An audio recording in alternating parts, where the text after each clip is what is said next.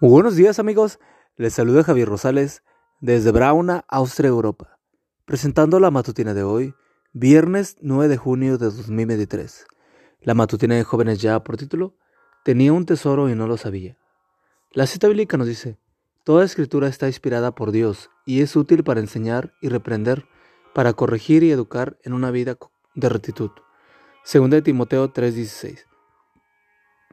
En su libro de lecturas devocionales, Charles Coban cuenta que un joven estaba preparando una maleta para salir de vacaciones. Metió en ella todo lo que el espacio le permitía, ropas, zapatos, artículos deportivos, algunos libros y muchas otras cosas. Mientras empacaba, un amigo suyo lo observaba. Cuando solo quedaba un pequeñito espacio disponible, el muchacho le dijo a su amigo, Este espacio está reservado para mi colección favorita de libros. ¿Una colección de libros? Interrumpió el asombrado amigo.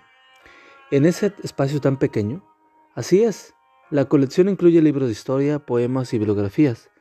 Y en este pequeño espacio también pondré una linterna, un mapa, una espada y un espejo.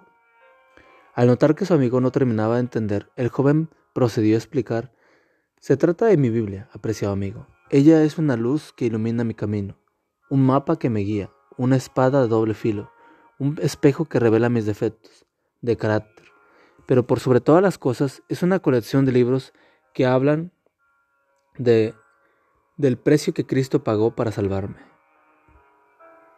Senderos montañosos para jóvenes, lecturas devocionales para los jóvenes. ¿Y qué significa la Biblia para ti? ¿Qué lugar ocupa en tu, en tu vida? Cuando viajas, ¿hay un lugar reservado en tu equipaje para tu Biblia? ¿La lees cada día? Tener una Biblia y no leerla es como no tenerla. Peor aún, es como tener un tesoro en casa y no saberlo, como ilustra el siguiente relato. Se cuenta que hace años un granjero le compró a un vecino una obra del pintor inglés Thomas Daniel por apenas cuatro dólares. El hombre la colgó en una pared del, del, granero y se olvidó de ella hasta que un día que su contador la vio, pensando que podía tener cierto valor, la tomó le tomó una foto. Luego envió la fotografía a una casa de subastas. Cuando se comprobó que era una obra original que había estado perdida durante más de un siglo, la pintura fue subastada por más de 90 mil dólares.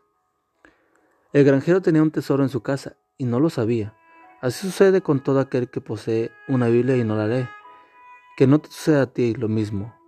Padre Celestial, gracias por el tesoro de tu palabra. Ayúdame a darle su justo valor. Amigo y amiga, recuerda que Cristo viene pronto y debemos de prepararnos y debemos ayudar a otros también para que se preparen, porque recuerda que el cielo no será el mismo si tú no estás allí. Nos escuchamos hasta mañana. Hasta pronto.